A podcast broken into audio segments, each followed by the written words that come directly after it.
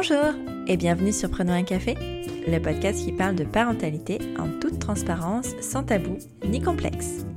Je m'appelle Élise Bulté et chaque mardi, je reçois un ou une humaine concernée de près ou de loin par la parentalité pour échanger sur des sujets souvent éloignés des contes de fées, mais toujours passionnants et criants de vérité. Avant de vous parler de mon invité du jour, laissez-moi vous dire que vous pouvez désormais soutenir Prenons un café sur Tipeee. Tipeee, c'est la plateforme de financement participatif dédiée aux créateurs de contenu sur le web. D'ailleurs, merci à Clémence, Benjamin, Louise, Sylvana et Laure qui ont déjà contribué et m'ont rendu la plus heureuse du monde. Votre soutien est essentiel à la continuité de ce podcast. Alors rendez-vous sur la page Tipeee de Prenons un café. Lien en description du podcast. Trêve de papotage. En ce premier mardi du mois, je vous emmène à Amsterdam à la rencontre de Delphine pour ce deuxième opus du hors-série Prenons un café autour du monde. Delphine a grandi aux Pays-Bas avant de revenir s'installer à Paris où elle a passé une partie de sa vie d'adulte, s'est mariée, a eu trois enfants avant de divorcer. Un jour, elle reçoit un message d'un certain Martin, son amour de jeunesse d'Amsterdam, lui demandant si elle est heureuse. Elle fait alors le bilan et demande à la banque dans laquelle elle travaillait une mutation pour partir avec deux de ses enfants direction le pays des tulipes pour une nouvelle vie. Quelques temps plus tard, Delphine prend un nouveau virage à 360, cette fois dans sa vie professionnelle, puisqu'elle décide de devenir Kramzorg. Aux Pays-Bas, les Kramzorg s'occupent des jeunes mamans à leur domicile pendant une dizaine de jours après la naissance de leur enfant. Dès lors, elles prennent soin des femmes et accompagnent les familles dans leur tout nouveau quotidien, répondant à toutes les questions et les soulageant des tâches de la maison. Une vraie bonne fée dont nous aurions bien besoin nous aussi en France. Vous pensiez être seul à galérer? Mettez vos écouteurs et prenons un café. Salut Delphine, bienvenue sur euh, ce nouvel épisode de Prenons un café autour du monde. Bonjour Elise. Je suis ravie de te recevoir. On va commencer euh, par entrer dans, dans, le vif du sujet. Est-ce que tu peux nous en dire un peu plus sur toi, nous parler de toi, de qui tu es? Oui, alors je, donc je me prénomme Delphine. Euh, mon prénom est, euh, est très facile à retenir euh, quand on est à l'international puisque je dis toujours que ça se retient comme le dauphin. Alors euh, voilà, donc mmh. j'aime beaucoup mon prénom. Euh, donc je vis à Amsterdam, d'où l'explication de mon prénom. et je, je, suis maman de trois enfants qui sont grands maintenant et j'ai un beau-fils. Euh, donc ils ont 20, bientôt 22 ans, 16 et 14 et 14 et je n'ai pas des jumeaux mais j'ai donc un fils, un beau-fils qui ont deux mois d'écart. Euh, donc ah, garçon, fille, garçon, garçon. voilà, ça c'est un petit peu. Euh... Ouais, c'est très, très sympa. Donc je suis une famille euh, multiculturelle, euh, internationale et recomposée. Et je suis mariée à Martin, euh, qu'on prénonce Martine, puisqu'il est néerlandais. Et euh, Martine, c'est mon amour de jeunesse que j'ai retrouvé il y a quelques années.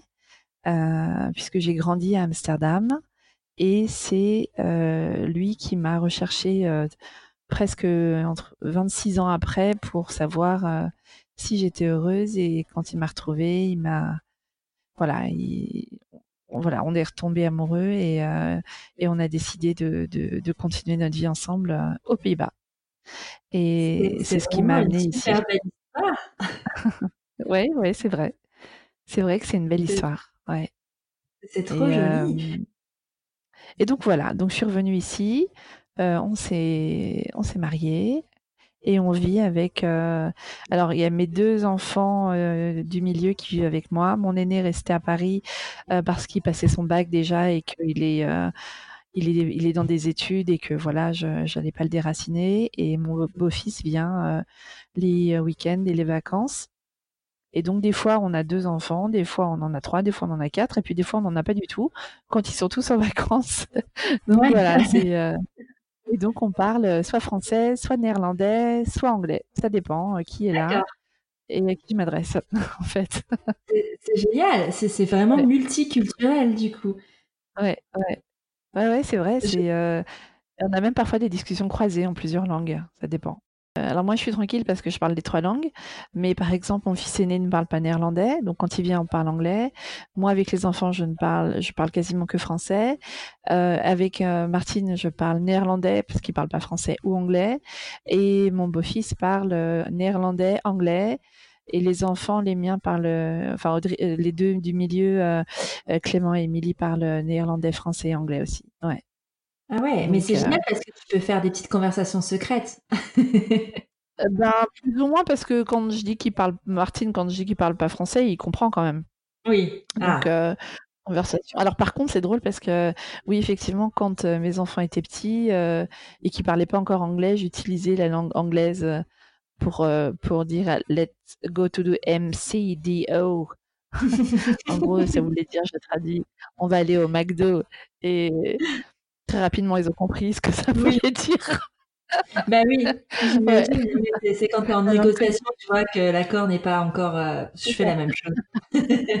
ah oui, voilà. C'était toujours très drôle ça. Mais oui. Donc voilà, ah, c'est un petit peu euh, qui je suis, où je suis. C'est génial. Et donc, tu vois, tu es, euh tu es né à, à, Paris et tu as grandi à Amsterdam. Oui, c'est ça. J'ai j'ai vécu ici dans les années 80 parce que ma maman était mariée avec un, un néerlandais euh, qui m'a en partie élevé. Et donc, voilà. Et tu es revenue en France après, du coup, si j'ai bien compris? Enfin... c'est ça. Après, je suis revenue en France, j'ai fait mes études, j'ai travaillé, et mes enfants sont nés. Et, et puis, voilà, j'ai j'ai beaucoup, beaucoup aimé vivre à Paris. Euh, contrairement à ce qu'on peut croire, avoir des enfants petits à Paris, moi j'ai trouvé ça, ça m'a pas du tout dérangé parce que j'habitais à côté d'un grand square dans le 13e arrondissement. Euh, on était, ils étaient dans une école euh, super bien. Ils faisaient des visites de musées tout le temps. enfin, c'était, c'était très diversifié. Enfin, il y avait, c'est très culturel quand même. Hein, donc, ils ont vu beaucoup d'expositions. Ils ont vu avec l'école, avec le centre de loisirs, il faisait beaucoup de choses. Euh, moi, j'ai, euh, j'avais mon père encore à Paris. Enfin là, maintenant, il est décédé, mais euh, on se voyait beaucoup et j'avais mon frère, ma sœur. Enfin bref, donc j'avais, j'avais un petit monde autour de moi et, et c'était des belles années. Mm, je ne regrette pas du tout.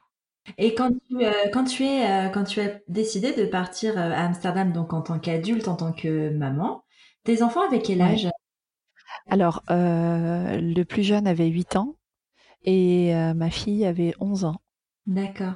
Donc je savais que ce serait un petit peu difficile parce qu'il ne parlait pas la langue, mais en même temps, euh, je l'avais fait moi-même enfant, donc je savais en fait un petit peu, quels allaient être les obstacles et je connais, je connaissais et je me souvenais du système scolaire néerlandais qui n'est pas du tout le même euh, que celui euh, proposé en France. Et, sans faire de comparaison, et c'est juste très différent.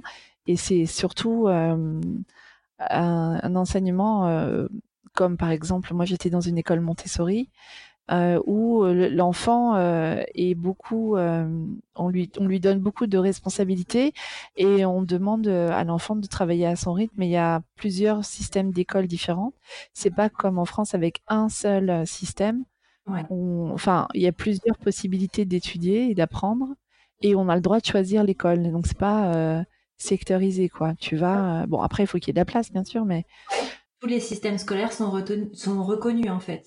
Oui, oui, à partir du moment où, euh, bon, alors par contre, il y a bien évidemment un programme commun. À partir du moment où le programme est fait, peu importe la façon dont tu le fais. D'accord. Si tu veux le donner debout tout nu dans le jardin, tu peux. C'est génial. Enfin, pas tout nu en slip, mais. oh bah écoute.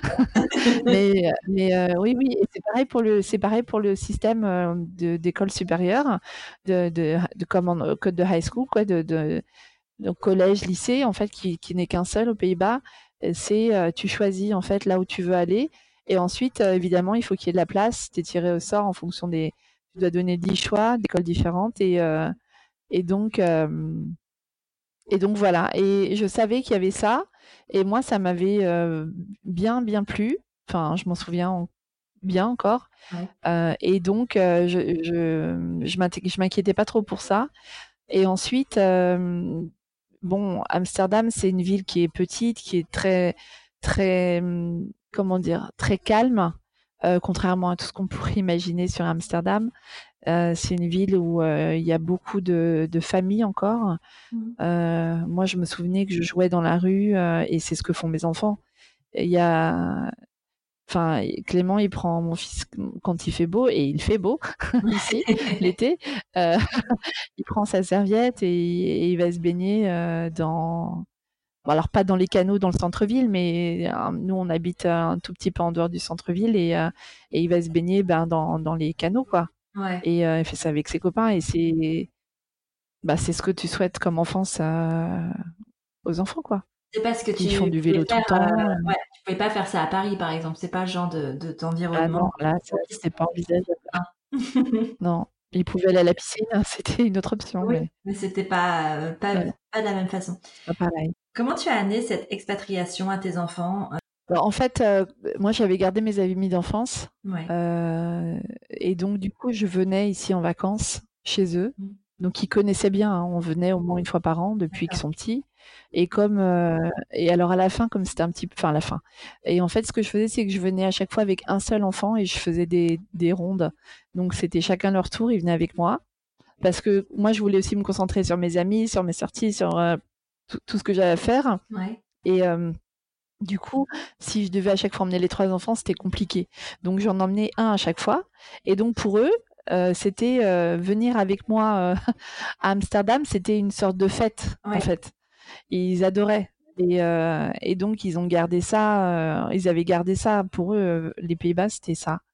Donc quand je leur ai dit on va aller vivre là-bas, bon déjà ils n'étaient pas très, c'était pas, c'était pas, c'est pas que c'était pas nouveau, mais ils étaient un peu surpris, mais en même temps bon, si j'avais dit on part au Congo, là oui, tout le monde aurait été surpris, mais ou aux USA, là aussi tout le monde aurait été surpris, mais on retourne aux Pays-Bas,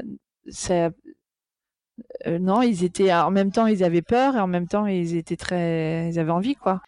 Comment ça s'est fait l'intégration en tant que parent quand tu es arrivé donc aux Pays-Bas à Amsterdam? Parce que je te pose la question dans le sens où quand on est parent et qu'on arrive dans un endroit nouveau, on peut, ou quand on est juste humain, on peut se sentir un peu isolé. Bon, toi, tu avais la chance de connaître déjà des gens sur place, mais comment ça s'organise euh, euh, une parentalité comme ça euh, à Amsterdam? Bah, Je pense que comme dans beaucoup de, pays où tu t'expatries, il y a des groupes Facebook et ben, c'est ce que j'ai fait en fait. Et via le site du consulat de France aussi, il y avait des des, euh, sites ou de, francophones, de, réseaux de francophones en fait. Et euh, je suis passée par, euh, par ces, ces plateformes-là et pour rencontrer et des gens. Et puis quand on pose des questions, ne serait-ce que pour trouver une babysitter ou parce que je, ouais voilà, c'était donc j'ai fait ça. Et puis bon, moi je parle un peu facilement aux gens, donc je parlais aux gens en fait. Euh, quand je voyais que c'était. Alors, il y a pas mal d'expatriés français ici, euh, et on voit la différence entre un touriste et quelqu'un qui vit ici. Et donc, euh, voilà, je, je sais pas, je. Et puis bon. Non, je sais pas, ça c'est pas, c'était pas très compliqué. C'était assez fluide. En fait, et quand je suis, ouais, et quand je suis venue vivre ici, je m'étais fait muter parce que je travaillais pour une grande banque française. Je me suis fait muter et donc du coup j'avais des collègues aussi français. D'accord. Au départ. Ah oui, t'étais pas arrivé dans euh, enfin de, de base c'était pas dans l'inconnu, mais en plus tu avais vraiment une structure euh, qui t'accompagnait. Euh, ouais. Qui t'accompagnait. Ouais, ouais, Avant de commencer mon métier magique. oui, on, en, on, on va en reparler justement de ce métier magique. bah tiens, on en parle maintenant de ce métier magique. Alors, c'est quoi ce métier magique? Parce que tu me disais que tu travaillais donc dans une banque. Aujourd'hui, ce n'est plus le cas. Est-ce que tu peux nous parler un petit peu de ce que tu fais dans la vie? Oui, bien sûr. Alors maintenant, je, je fais un, métier qui s'appelle euh, Kramzorg aux Pays-Bas. Euh, ça, ça, veut dire euh, soins de maternité euh, et moi j'ai traduit ça par aide-maman. Euh, en fait, je m'occupe des bébés et des mamans après la naissance pendant huit jours dans leur maison, chez elles, euh, et donc juste après la naissance. Et je fais ça. Donc c'est un métier ici qui est reconnu. Enfin, il y a une formation, il y a un diplôme. Et, et en fin de compte, il y a, c'est parce que les mamans ne restent pas à la maternité ou à l'hôpital plus que quelques heures. Donc quand elles accouchent, elles rentrent chez elles très vite. Et donc, ben, on, ne laisse pas une maman, un bébé sans surveillance. Donc, c'est à ce moment-là que moi ou mes collègues nous intervenons. Et donc, et donc nous faisons le, travail. alors, c'est un métier qui mélange plusieurs choses. On fait le travail que font les sages-femmes en France en postnatal. Donc, on vérifie les cicatrisations, l'utérus, on vérifie la montée de lait. Pour le bébé, on, fait la pesée, on vérifie la température, la maman aussi d'ailleurs. On vérifie la couleur du bébé, on vérifie qu'il est bien alerte, on vérifie les couches, on vérifie, enfin bon bref, on fait toutes les vérifications nécessaires tous les jours. Et justement, moi par contre, je suis en relation avec les sages-femmes qui sont responsables finales de la maman et du bébé, à qui je transmets bah, les, données, hein, les constantes de, la maman et du bébé. Et à côté de ça, je gère l'intendance de la maison, je m'occupe des petits déjeuners, je gère aussi s'il faut faire des petites courses. Bon, alors je fais pas les courses de la semaine, hein, mais s'il y a besoin de quelque chose, j'y vais le chercher. Je m'occupe aussi de garder la maison en ordre. Alors, je suis pas femme de ménage, hein, je, précise, je le précise, mais je, me, garde la cuisine propre, les WC, très important, et la salle de bain. Et les toilettes doivent être propres parce que, quel que soit l'accouchement, il y a un utérus qui est mmh. ouvert, donc qui est en fait qui peut recevoir des, bactéries et donc de être, euh, enfin, cette matière à, avoir une, des infections. Donc, on nettoie tout ça. Et puis, ben, donc ça, c'est pour ce que je fais euh, physiquement. Et après, euh, j'ai aussi un rôle de soutien psychologique, de d'accompagnement à l'allaitement, de, soutien émotionnel, et également pour le papa ou la deuxième maman. Il hein, faut pas les oublier. Euh, les papas euh, ou les deuxièmes parents sont extrêmement importants dans une dans un dans une euh, dans une famille évidemment, mais aussi pour un allaitement réussi, aussi pour ben pour pour récupérer en fait. Et donc je les implique beaucoup. Et puis aussi, ben ils ont besoin aussi eux parfois de. Alors je parle plutôt là des papas, mais de, de se, bah, ils mmh. deviennent pères, donc c'est souvent aussi, euh, il faut trouver sa place. Enfin bon, c'est tout un tas de, de choses à, à mettre en place, voilà, dont on parle et voilà, dont on parle. Et puis, ben après, euh, après, il y a chaque jour est différent. Euh, et puis ça dépend des familles aussi, de ce qu'ils ont envie de faire ou pas. Et est-ce que c'est systématique euh, Enfin, toutes les familles ont droit à ce genre d'accompagnement. Euh, c'est euh, général aux Pays-Bas ou seulement à Amsterdam? Enfin, comment ça fonctionne en fait? Alors non, c'est c'est néerlandais, donc c'est pour tous les Pays-Bas. Et c'est en fait pour toutes les personnes qui donnent naissance aux Pays-Bas. Donc peu importe ta nationalité, peu importe ta religion, peu importe ta couleur, peu importe si t'es petit ou grand, si t'es blond ou pas blond, c'est pour tout le monde et c'est un droit et ça n'est pas une obligation. Ce qui veut dire qu'en fait, c'est compris dans ton assurance, tu peux le prendre, mais si tu veux pas le prendre, c'est un peu à tes risques et périls. Euh, il y a de toute façon la sage-femme qui passe, euh, qui passe euh, dans la, qui passera pour pour voir l'évolution du bébé. Mais c'est, je connais pas les pourcentages, mais c'est extrêmement rare que les mamans ne bah prennent pas ce service. Et donc, euh, ce qui est bien, c'est que euh, c'est pour toutes les tranches de la population. Donc, tout le monde y Et donc, c'est gratuit. Enfin, c'est compris dans euh, ce qu'on appelle la sécurité. Enfin, je sais pas s'il y a la sécurité sociale et c'est pas gratuit. Ouais, c'est-à-dire qu'en fait, aux Pays-Bas, c'est pas, il n'y a pas de sécurité sociale, il y a une assurance. Tu payes l'assurance obligatoire. Donc, tout le monde est obligé d'avoir une assurance. Et en fonction de tes revenus, l'assurance est plus ou moins euh, cher à, à, obtenir, mais euh, évidemment euh, pour certains qui, qui ont vraiment très peu de revenus, il y a une assurance qui, qui est globale.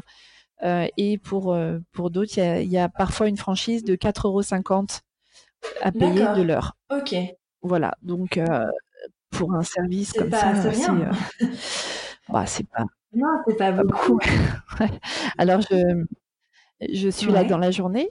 Je suis là de, en général de 9h à, à 15h ou 16h, ça dépend. Puis, bah, s'il faut que je reste, je reste. Parfois, euh, c'est un métier d'humain, hein, donc euh, si, euh, si à 16h, on commence une tétée et que c'est compliqué ou que la maman se sent pas bien à ce moment-là, je vais pas lui dire bon, excusez-moi, mais les 5 heures, je m'en vais quoi. En fait, c'est un peu comme si la maternité venait à la maison, quoi. C'est un peu ça. C'est une hospitalisation à domicile, absolument, oui, tout à fait. Oui, parce que la sage-femme vient et donc trois fois pour bah, justement pour s'assurer que tout se passe bien, pour voir la maman, pour, mmh. faire le point. Et pendant le Covid, là, les derniers mois, eh bien, elle ne venait pas. Donc, c'était à nous de. Tu pouvais quand même pratiquer. Enfin, je veux dire, il y avait encore ce, système d'accompagnement malgré, malgré le, coronavirus? Oui, oui, tout à fait, parce que les mamans continuent d'avoir des bébés, hein, donc il n'y a pas de raison de. Bah, tout autant besoin de soutien. Euh, simplement, euh, nous avons des protocoles euh, qui ont été mis en place par le système néerlandais hein, de santé que je suis. Et donc, oui, oui, j'ai encore des protocoles à respecter en fonction de s'il y a une personne contaminée, une maman contaminée, mmh. enfin.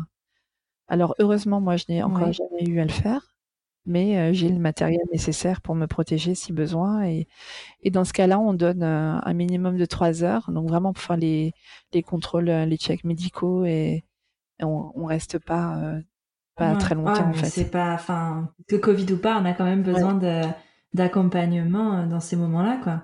Et comment comment tu es venue à ce métier? Parce que toi, tu n'as pas eu d'enfant, enfin, tu n'as pas accouché aux Pays-Bas, tu n'as pas été enceinte aux Pays-Bas. Comment t'es venue à ce métier-là? Comment tu l'as connu?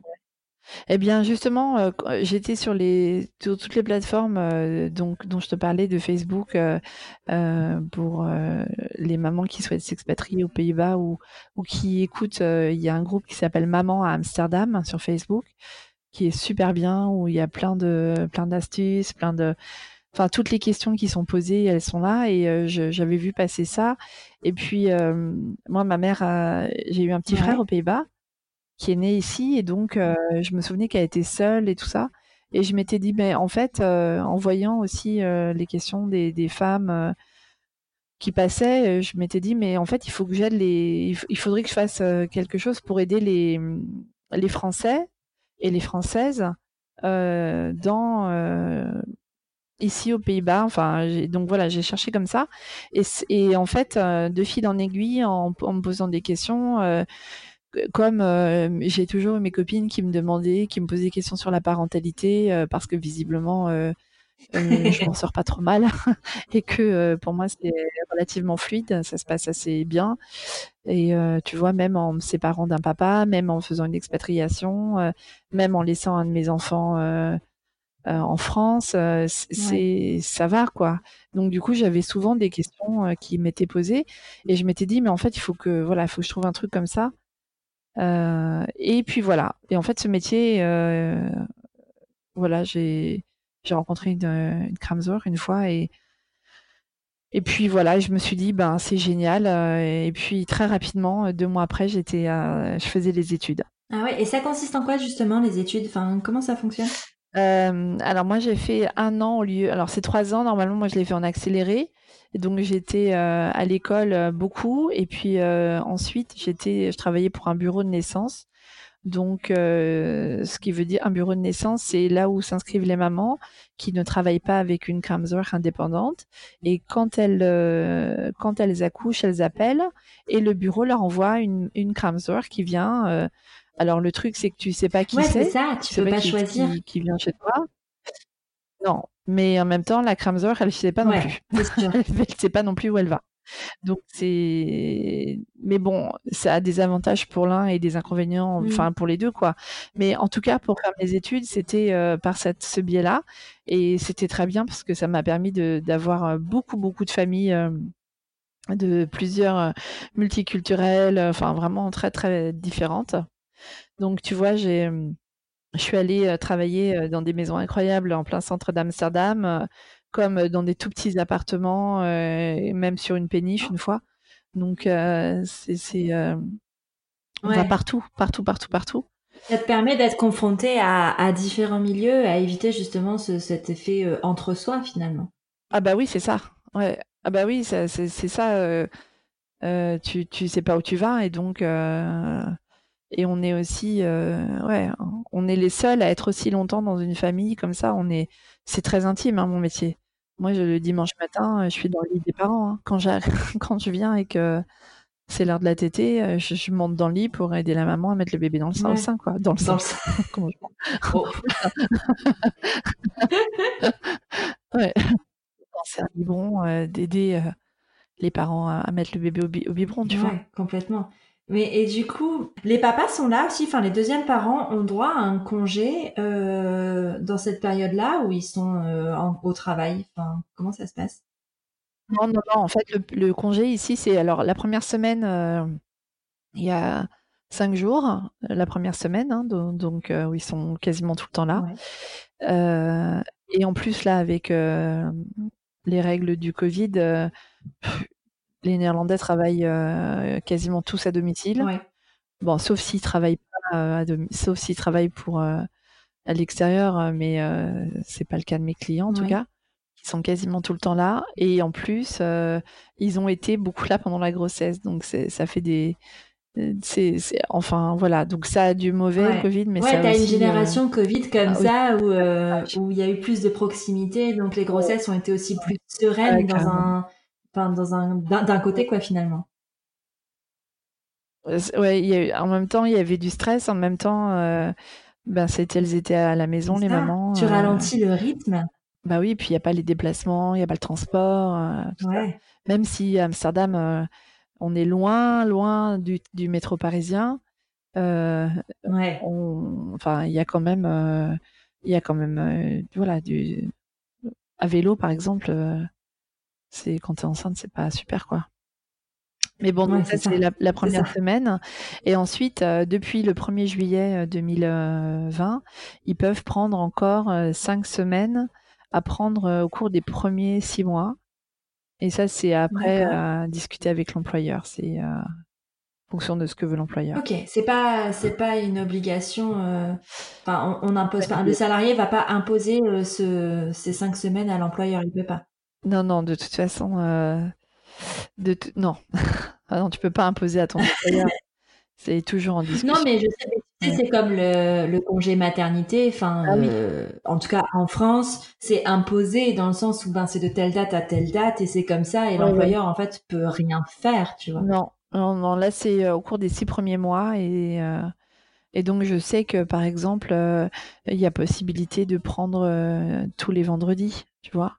J'appelle ici un, un papadar, donc le jour de la journée du papa.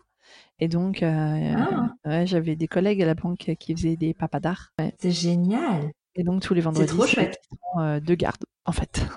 Et donc du coup, s'il y a ici la maman, le, le mamadar, il y a la maman un jour, après il y a le papadar. Parfois, euh, ils arrivent à combiner encore une journée où ils travaillent comme ça, moitié-moitié. Et puis, comme ça, l'enfant a besoin d'aller à la crèche que deux ou trois jours. Ouais. Et s'il y a des grands-parents, eh ben, ils peuvent aussi faire un Oma ou Opadar. Et euh, ah, donc voilà.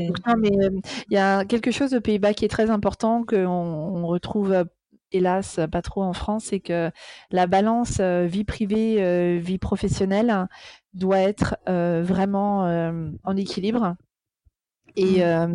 il considère que si tu vas bien dans ta vie, si tu vas bien dans ta maison et dans ton foyer, tu iras bien à ton travail. Et donc, euh, quand tu dois partir, euh, que tu sois homme ou femme, parce que euh, tu dois récupérer ton enfant, parce que tu dois ci, parce que tu dois ça, il n'y a pas de réflexion, en fait. Ou très peu, en fait. Et même, tu vois, moi, je travaille dans, donc dans une banque. et même avec mon manager, il avait trois enfants et euh, il avait, il était manager de plusieurs très grosses équipes dans la banque et il avait euh, tous les 15 jours, il avait un papadar. Donc deux fois par mois, il n'était pas là. Et c'est possible. Ouais. Et tous les matins, il emmenait ses enfants à l'école. Et il arrivait un peu plus tard, et c'est possible. Il n'y a pas de réflexion, c'est normal, c'est comme ça. Et Ouais. Bah, c'est la vraie vie qui est prise en compte en fait finalement. C'est l'humain qui est pris dans dans sa globalité quoi. C'est pas juste une personne. C'est pas la productivité qui prime, c'est l'humain dans son ensemble. oui, alors par contre, il faut quand même faire ton job. C'est-à-dire que. Ah oui, non, mais bien sûr, non, mais bien sûr. oui, bien sûr. C'est quand même un, peuple de, de, commerçants, les Néerlandais. Et, et, ils bossent, hein, ça, c'est pas. Ah, mais, mais, ça n'enlève rien, tu vois. Mais... Ouais. Qui est cette balance-là, et c'est pas. Parce que tu vois, moi, j'ai le sentiment plutôt qu'en France, euh, quand tu es au travail, la vie de famille ne compte pas en fait et tu devrais même pas. Euh, enfin, c'est tout de suite un problème. C'est tout de suite vu comme un problème ce côté ben des horaires d'école ou, euh, ou, le fait que ton enfant puisse être malade un, un, jour ou un autre. Enfin, c'est toujours un problème, j'ai l'impression. Bah, c'est différent. voilà, je vais dire ça comme ça. Mon expérience me permet de dire que c'est tout à fait différent. Et ayant vécu les deux, je, je sais que c'était compliqué, ouais. Moi, ouais, moi, je, je, me souviens quand je travaillais à la banque euh, où on me mettait des réunions euh, un jour de rentrée scolaire euh, en fin d'après-midi, alors que j'avais les réunions où je devais aller chercher mon enfant. Et je leur disais, mais vous êtes sérieux là? Et enfin, c'était, voilà, c'est pas des très bons souvenirs, quoi. Mmh. Non, c'est ça. d'accord. Et il n'y a pas forcément, du coup, cette notion d'équilibre? c'était différent. c'est ça, c'était différent. Ouais. Non, je veux pas cracher dans la soupe, hein, parce que, mais bon, c'est vrai que c'était pas la même approche. C'est ça, et c'est pas euh, l'idée de, de, cracher dans la soupe, mais c'est justement d'essayer de trouver des axes euh, d'amélioration pour, euh, tu vois, s'inspirer de ce qui se fait ailleurs, pour pourquoi pas changer les choses. Après, euh, bien sûr que dans le système français, il y a des choses qui sont extraordinaires et, et on est chanceux sur certains points, mais il y a quand même des points à améliorer. Et je pense que euh, cet équilibre famille-vie professionnelle en est un, tu vois. Ouais, c'est vrai que c'est à améliorer, euh, tout comme euh, tout comme le, justement le soutien des, des mamans en France mmh. après l'accouchement, il est quasiment nul. il est, enfin, il y a quasiment rien quoi. Donc quand elles sortent de la maternité à à J2 ou J3, euh, c'est euh, c'est compliqué parce que c'est là que tu as la première chute d'hormones, la montée de lait, euh, enfin tu commences à t'as plus d'adrénaline dans ton corps, de l'accouchement et tu te retrouves chez toi. Vas-y, cocotte, et c'est ça. toi C'est qu'on te laisse dans le grand bain et t'es toute seule, quoi. Ouais, ouais c'est ça, c'est dur. Et bon, en plus, sur maternité, on t'aide un peu pour la mise au sein, mais c'est pas, c'est pas non plus. Bah, les, les, personnels, les, les, personnels en maternité sont pas forcément formés à ça non plus. pas forcément. pas énormément de temps. Non, mais c'est pas de leur faute, c'est vraiment une, enfin, c'est une question de moyens hein, mis à disposition pour le coup. Ça parce qu'elles y peuvent rien. Ces personnes, enfin, elles font ce qu'elles peuvent avec les moyens qu'on leur donne.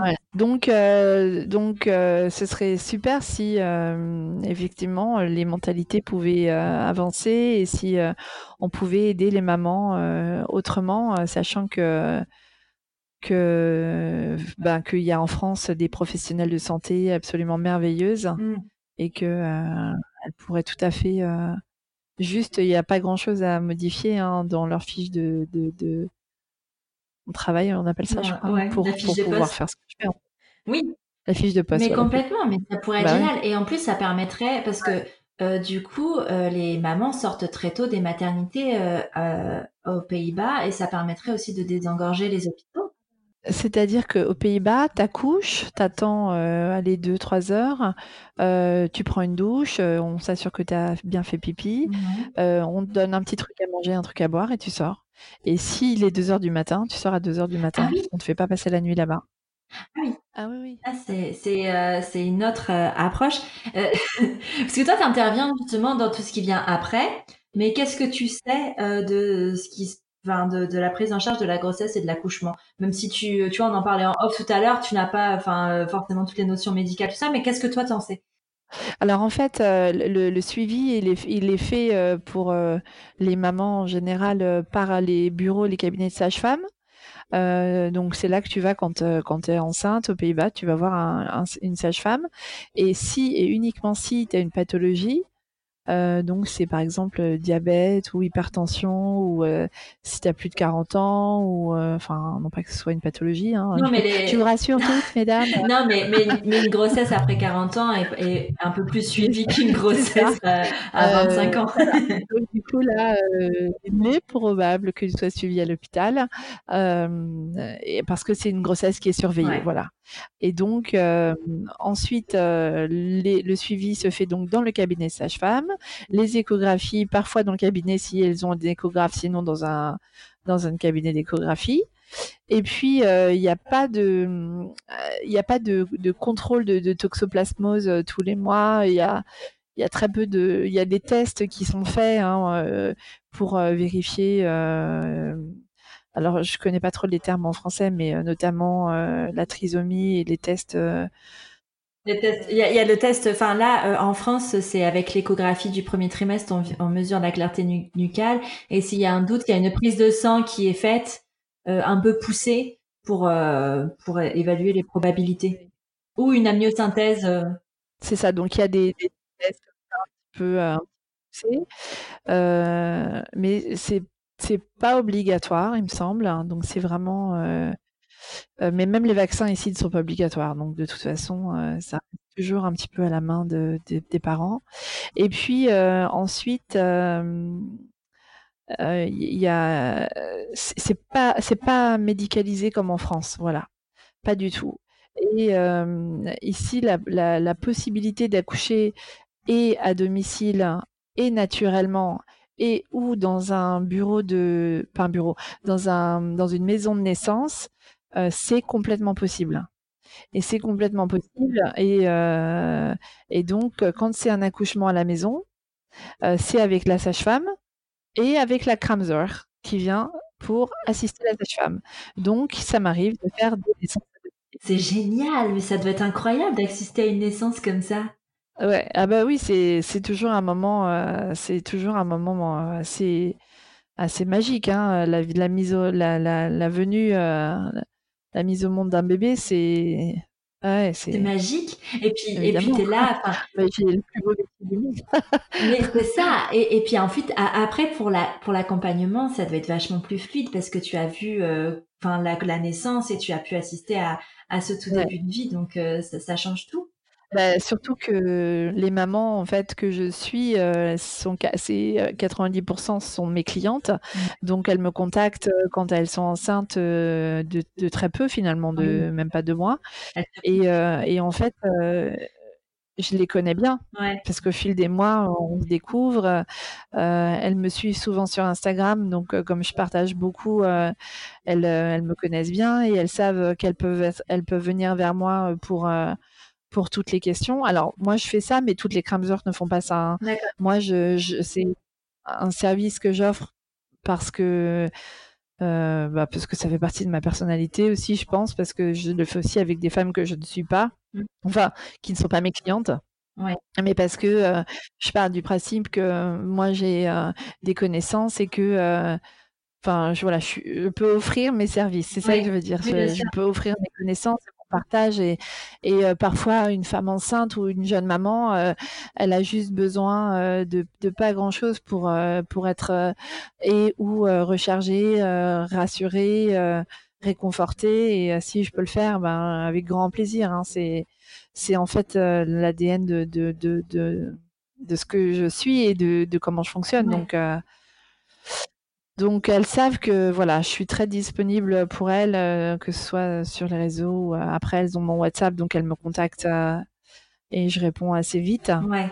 Et, et donc que ce soit pour où est-ce que je peux acheter une baignoire à est-ce que tu connais un bureau pour faire les, exercices de, de rééducation de périnée Bon voilà, moi je, je, donne mes informations et parfois c'est juste. Euh, oui, c'est un accompagnement global. C'est très émouvant, hein, tout ça. C'est. Euh, oui, c'est clair. Est-ce que tu dirais, tu vois, tout à l'heure, tu parlais de, de naissance euh, à la maison et naturelle. Est-ce que tu dirais que le pourcentage de naissance à la maison est plus élevé, forcément? Enfin, c'est un choix qui est, qui est courant aux Pays-Bas?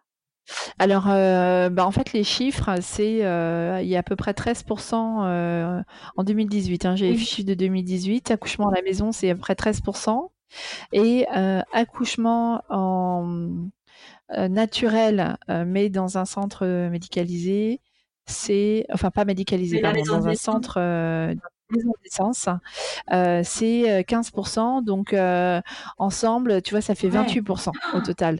Donc ça, c'est d'accouchement. C'est beau. donc c'est pas mal, quoi. C'est génial parce qu'en. France, ce qui pose problème avec avec la naissance à la maison, c'est que peu de sages-femmes prennent le risque parce qu'elles sont pas couvertes par les assurances en fait en cas de en cas de bah pépin. Et enfin c'est un peu triste parce que bah, généralement, les, naissances à la maison, ce sont des naissances où il n'y a aucun risque, enfin, ou très peu de risques. Enfin, ce sont des grossesses qui se passent bien, où euh, tout est normal et, tout va bien, en fait. Une grossesse pathologique, bien sûr que non, on le ferait pas, tu vois. Alors, par, je vais juste comme rectifier un truc, c'est qu'effectivement, ce sont les naissances qui sont faites à, la maison, ce sont avec des grossesses sur lesquelles il y a a priori pas de risque, mais une naissance, il y a toujours un risque. Mais on est formé à ça, hein, la sage-femme évidemment et euh, moi aussi. Donc, euh, mais ça reste toujours, euh, voilà, quand on fait une naissance, enfin, en tout cas, moi, je, je, je pense les sages-femmes aussi, j'en suis sûre même, on est extrêmement concentrés. Oui, ah bah oui, ça c'est sûr. Tout comme les parents d'ailleurs, parce que en plus, moi, je, je gère, alors donc le, le, second parent qui pour qui c'est extrêmement émouvant et pour qui c'est euh, compliqué de voir sa femme euh, souffrir. Alors ils peuvent faire, hein, bien sûr qu'ils peuvent faire, et, euh, mais parfois ils savent pas, et puis parfois ils font des choses qui sont pas spécialement attendues. Comme quoi euh, Ou alors, euh, ben, comme euh, par exemple frotter très fort sur le dos de sa femme en disant Allez, vas-y chérie, c'est bien, tu fais bien. Et, et que en fait, quand tu es dans une contraction, rien que le fait qu'on te touche, c'est genre des aiguilles dans le ventre. Donc, donc c'est pour ça que parfois il y a des femmes qui vont Ah, mais laisse-moi tranquille oui. C'est un peu ça. mais, mais par contre, c'est quelque chose que je leur dis de discuter en amont. Donc ici, ils font beaucoup des projets de naissance. Hein, c'est alors en France aussi d'ailleurs, mais ici on en tient. Ça vient de plus en plus en France le projet de naissance. Après, selon les établissements, il est plus ou moins pris en compte, mais mais ça vient de plus en plus. C'est ça. Ouais. Alors nous, on essaye de, vraiment euh, en tenir bien bien compte. Et dans ton projet de naissance, euh, dans le projet de naissance, euh, les mamans peuvent aussi doter quel, quel est, et en discuter en amont bien sûr, le rôle qu'elles souhaitent que prennent leur, leur partenaire. Et donc, à quel endroit de la pièce, ce qu'il veut. Enfin, en fait, il faut, vraiment réfléchir à tout ce que tu veux mettre dedans, quoi.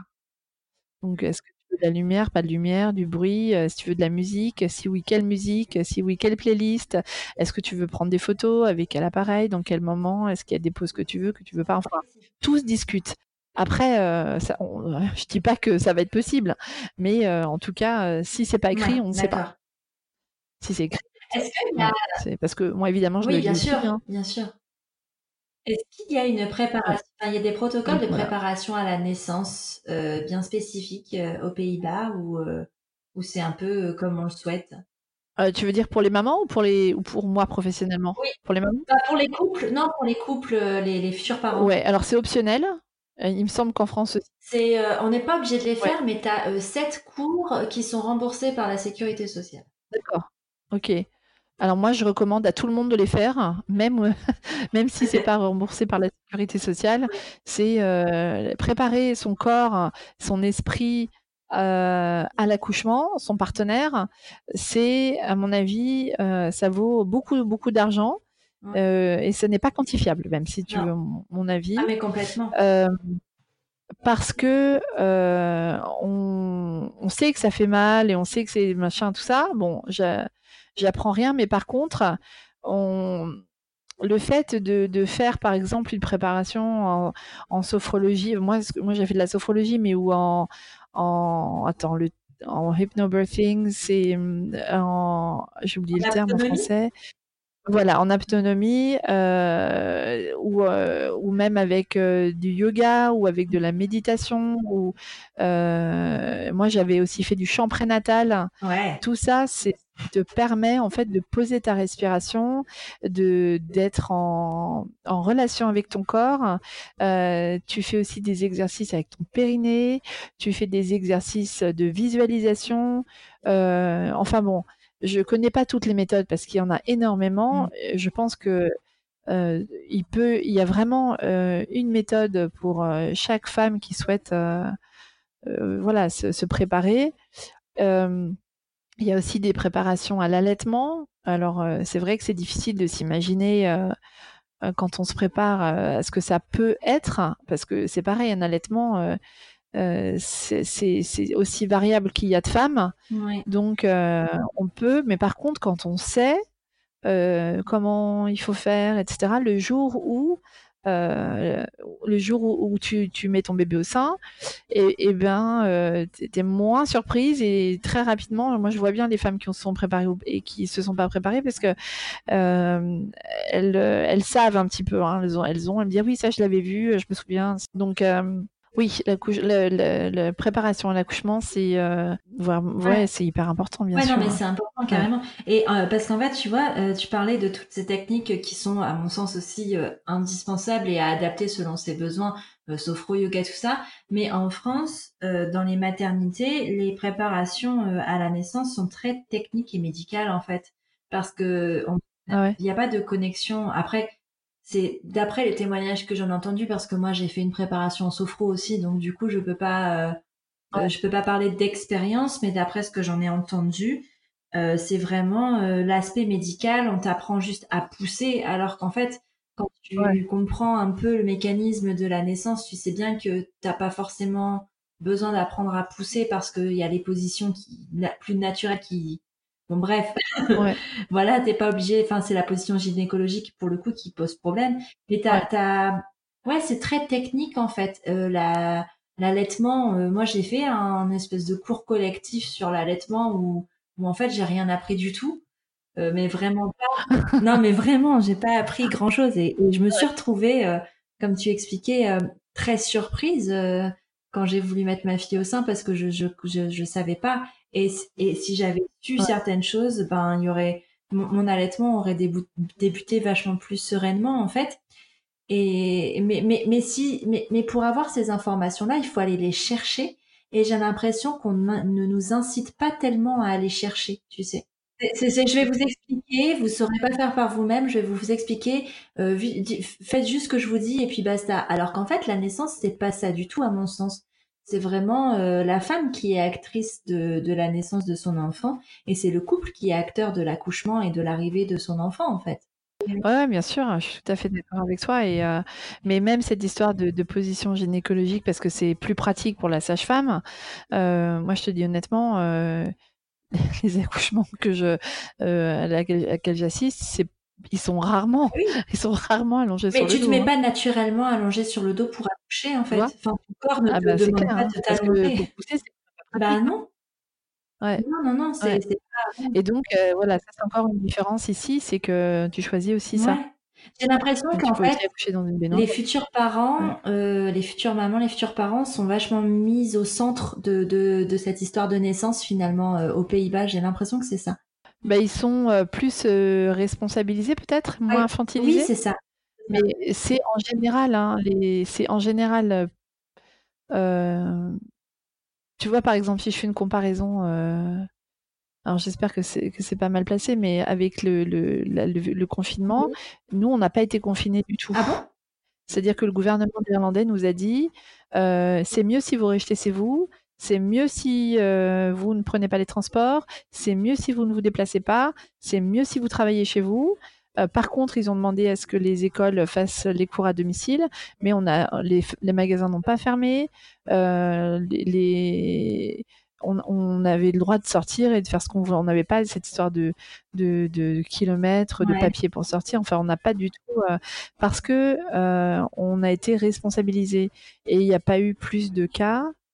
Euh, voilà. Et là, c'est toujours, c'est on nous a dit il y a une semaine, c'est mieux si vous mettez des masques dans les magasins. Eh ben, on met des masques dans les magasins.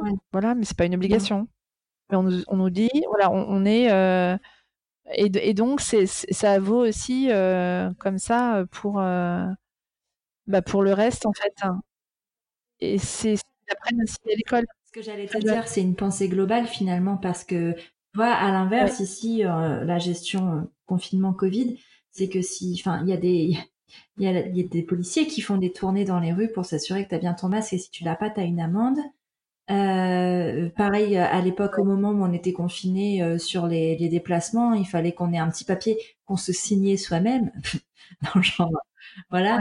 Euh, et, et, et, en fait, tout est euh, tout est fliqué un petit peu et euh, ça donne vraiment l'impression qu'on n'est pas responsable. Et après, à l'inverse, on te dit oui, mais les Français euh, euh, sont entre guillemets indomptables et n'écoutent pas, enfin ne, font pas si on les punit pas. Mais en fait, je pense que c'est plutôt l'inverse.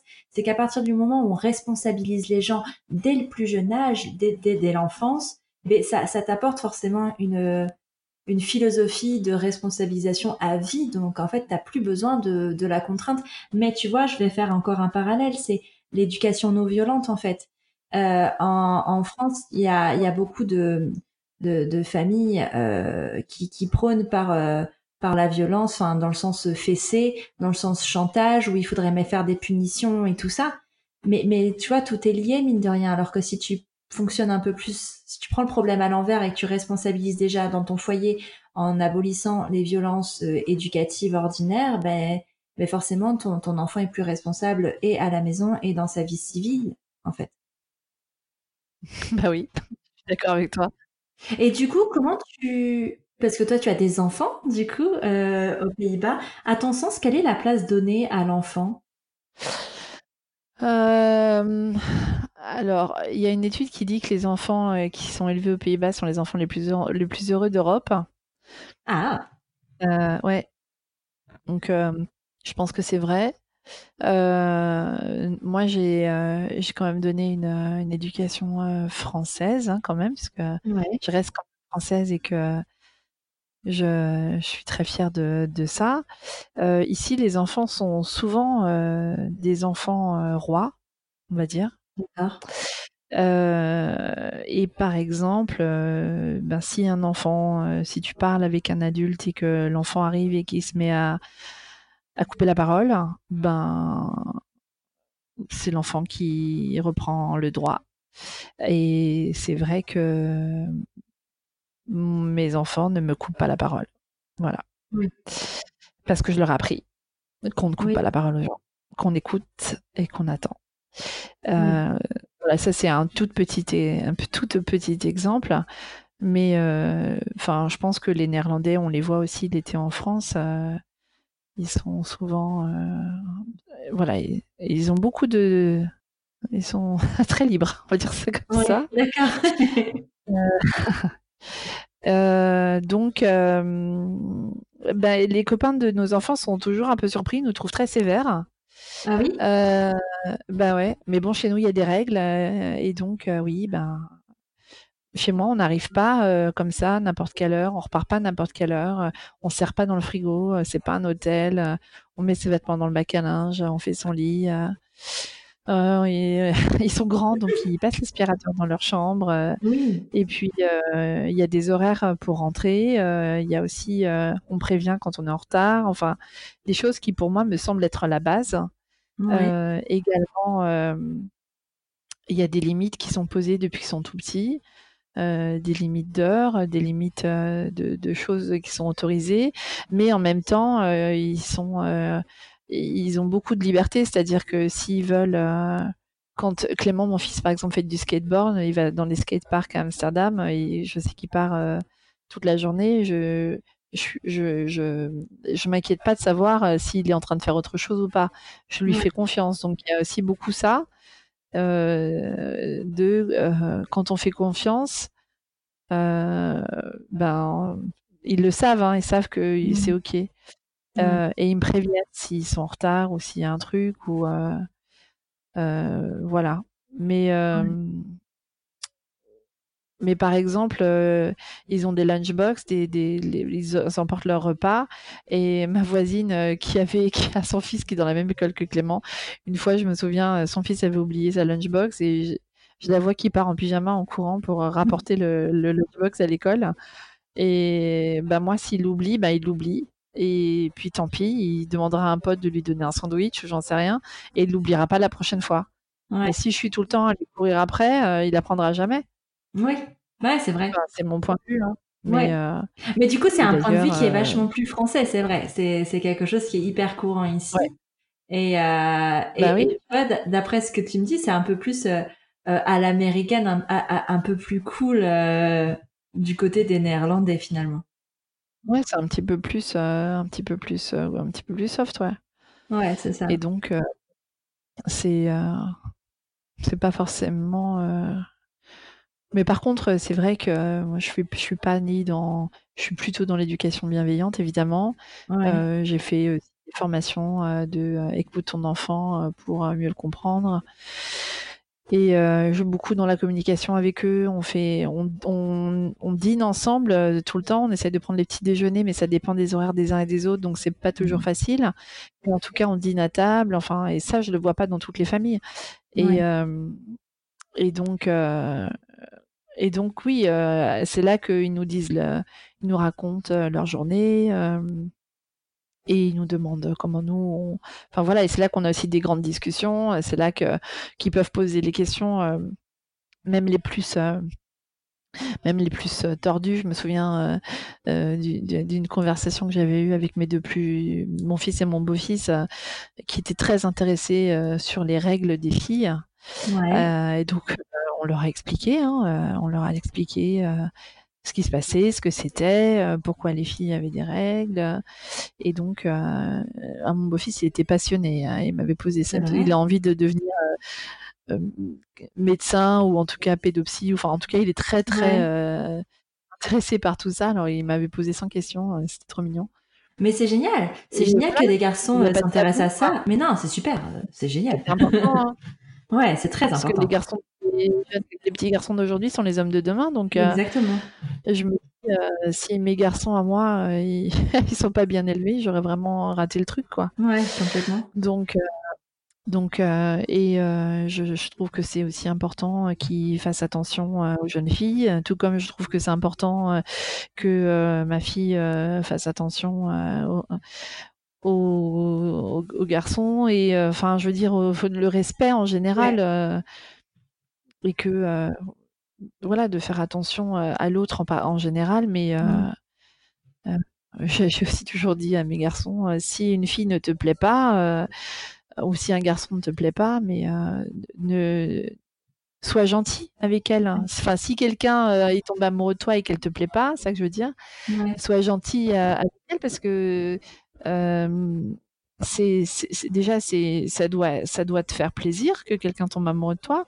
Et puis en plus peut-être que si tu lui dis des choses horribles du style je veux pas sortir avec toi t'es moche je, dis ça un peu vulgairement mais ouais mais ça peut être très bien peut-être que ça, peut blesser beaucoup. Oui. Et donc c'est pas nécessaire de faire ça peux juste dire ben écoute, euh, merci d'être amoureux de moi, mais en fait, je préfère qu'on reste amis. Mais c'est ok. Bah oui, c'est ok. Tu peux t'es pas, enfin, tout le monde n'est pas obligé d'être amoureux de tout le monde, hein. et c'est ok de pas être en phase, mais de, de, de, le dire comme ça avec euh, avec une bienveillance, c'est important. Bah oui, bien sûr. Bah Complètement. je, leur, euh, je leur apprends ça et enfin voilà. Donc bah, je fais de mon mieux. Hein. Ah oui, comme tout le monde. Hein. J'ai pas j'ai pas la science infuse là-dessus non plus. Ouais. Mais bon, a priori, euh, ça a l'air d'aller. Tu trouves qu'aux Pays-Bas, ces questions-là sont plus facilement abordées chez les enfants? Enfin, avec les enfants, avec les ados? Euh, Alors, aux Pays-Bas, je sais pas. Amsterdam, probablement. Euh, parce que c'est quand même un peu Amsterdam, c'est un côté un peu sulfureux quand même. Ouais, bah oui. donc on a quand même le quartier rouge, on a avec les dames dans les vitrines, et puis euh, les coffee shops, etc. Donc forcément, on a eu des discussions avec eux euh, assez précoces euh, sur bah, la différence entre l'amour et le sexe, entre ben, les différentes drogues, ce que ça fait. enfin bon. Donc oui, nous on a des discussions qui sont quand même, on met, on met des mots, on met des mots quoi. Hein. Et l'astuce c'est de jamais ramener ça à soi ou à eux.